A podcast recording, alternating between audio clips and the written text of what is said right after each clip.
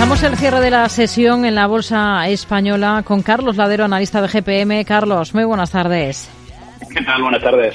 Bueno, hemos visto una jornada con el IBEX bastante plano en muchos momentos de la sesión, que termina en positivo con el selectivo tratando de acercarse a esa cota de los 9.300 puntos. Hay grandes inversores internacionales que empiezan a mostrarse más optimistas con los mercados frente a meses anteriores, pero todavía están lejos de la euforia. De hecho, los gestores de fondos, aunque aumentan sus compras en renta variable, no terminan de creerse del todo ese rally de la bolsa desde que comenzase el ejercicio. Solo uno de cada cuatro gestores de fondos, según la última encuesta a profesionales del sector de Bank of America, cree que lo que le depara a las bolsas en las próximas semanas, meses, es un mercado alcista. ¿Ustedes?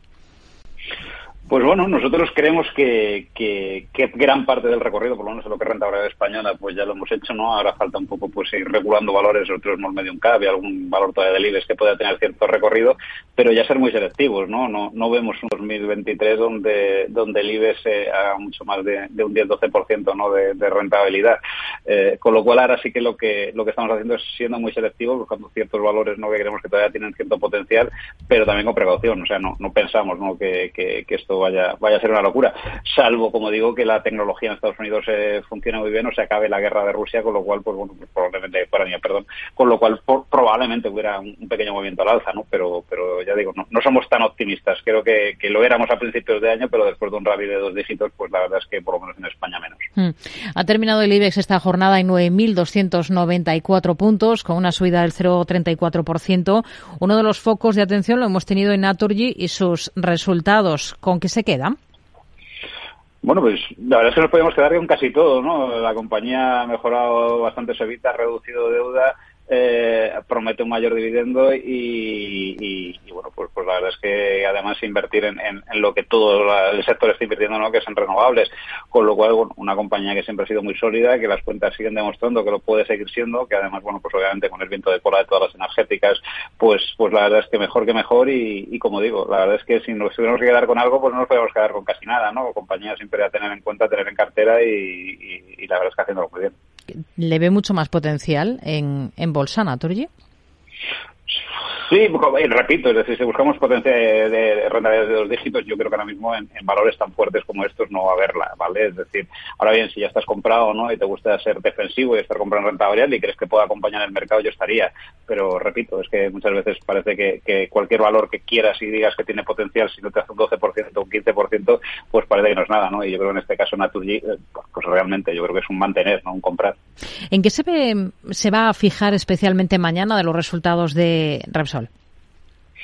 Bueno, pues, pues sobre todo esos márgenes, ¿no? Yo creo que lo debe haber hecho muy bien. Eh, las, las petroleras que han presentado resultados hasta ahora también lo han hecho muy bien. Vamos a ver con todos los márgenes de refino y, los márgenes que ha tenido a, la, hora de, vender, sobre todo en este último trimestre, ¿no? En diferenciales que tenga y, en la posibilidad de esos incrementos de costes por materias primas, que todos pensamos y creemos que los tiene bastante bien cubiertos, ¿no? Con lo cual, pues bueno, sobre todo nos fijaremos en los márgenes que ha tenido, ¿no? Y, nos servirán casi como máximos, ¿no? Históricos. Ha repetido entre las mejores a ArcelorMittal, ya muy animada en la última sesión. Pros y contras ahora de estar en una compañía como esta. Pues hombre, los pros están claros. Eh, yo creo que, si, si, la economía realmente pensamos que va a salir de este bache, que, no muchos llaman recesión, pues se tiene que invertir muchísimo en infraestructuras de nuevo, ¿no? Y hay muchos proyectos, sobre todo en todo lo que es en Norte Europa, Asia, eh, y eh, que se tienen que ejecutar, ¿no? también en, en, la zona india, ¿no? Entonces, al final, todo lo que sea materia prima eh, y que sea consumo de, acero, pues, pues oye, eh, potencia ArcelorMittal. Eh, los contras está claro, si seguimos en una situación de recesión, además seguimos con un precio muy alto de las materias primas, sus márgenes van a ser muy bajos, ¿no? Y, bueno, pues ahí peligraría. Nosotros no estamos ahora mismo todavía comprados en ninguna compañía de, sector, ¿no? De, acero o de, o de metal y, estamos a la espera, ¿no? Un poquito de, ver las cosas más claras. En el continuo, hoy hemos estado muy pendientes de Aidas Homes, que ha terminado con caídas del 1% después de presentar números. ¿Le han gustado? Bueno, pues te diría que me han gustado, te, mentiría. Me gusta más lo que lo que creen que pasará en 2023. Nos pasa igual con varias compañías inmobiliarias. Aquí sí que somos compradores casi por convicción, ¿no? Eh, un muy mal trimestre o final del trimestre. La verdad no fue tan malo, pero sí que estuvo muy por debajo de lo que pensábamos a principios de 2022. Obviamente todo el incremento de, precios, eh, pues, pues pues en materias primas les ha, les ha lastrado bastante a todo, a todo el sector. Y bueno, como digo, volveríamos a ser compradores netos, aunque lo, lo, somos en parte, ¿no? Si los tipos consiguieran mantenerse, ¿no? Al fin y al cabo, la, la pelea inmobiliaria contra tipos de interés ahora mismo en torno al 3-4% a un año, pues empieza a ser complicada cuando estamos viendo rentabilidades en vivienda del 6, el 8% en el mejor de los casos. O sea, ahí está un poco el problema, ¿no? De todas las inmobiliarias.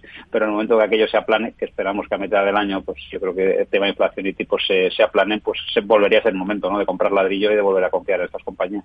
Carlos Ladero, analista de GPM. Gracias. Muy buenas tardes. Gracias a vosotros. Hoy dentro del IBEX, el peor valor ha sido Merlin Properties, una SOCIMI, es el único que se ha dejado algo más de un 1%, un 1,15 para ser exacto, seguido del Banco Santander que ha recortado un 0,84.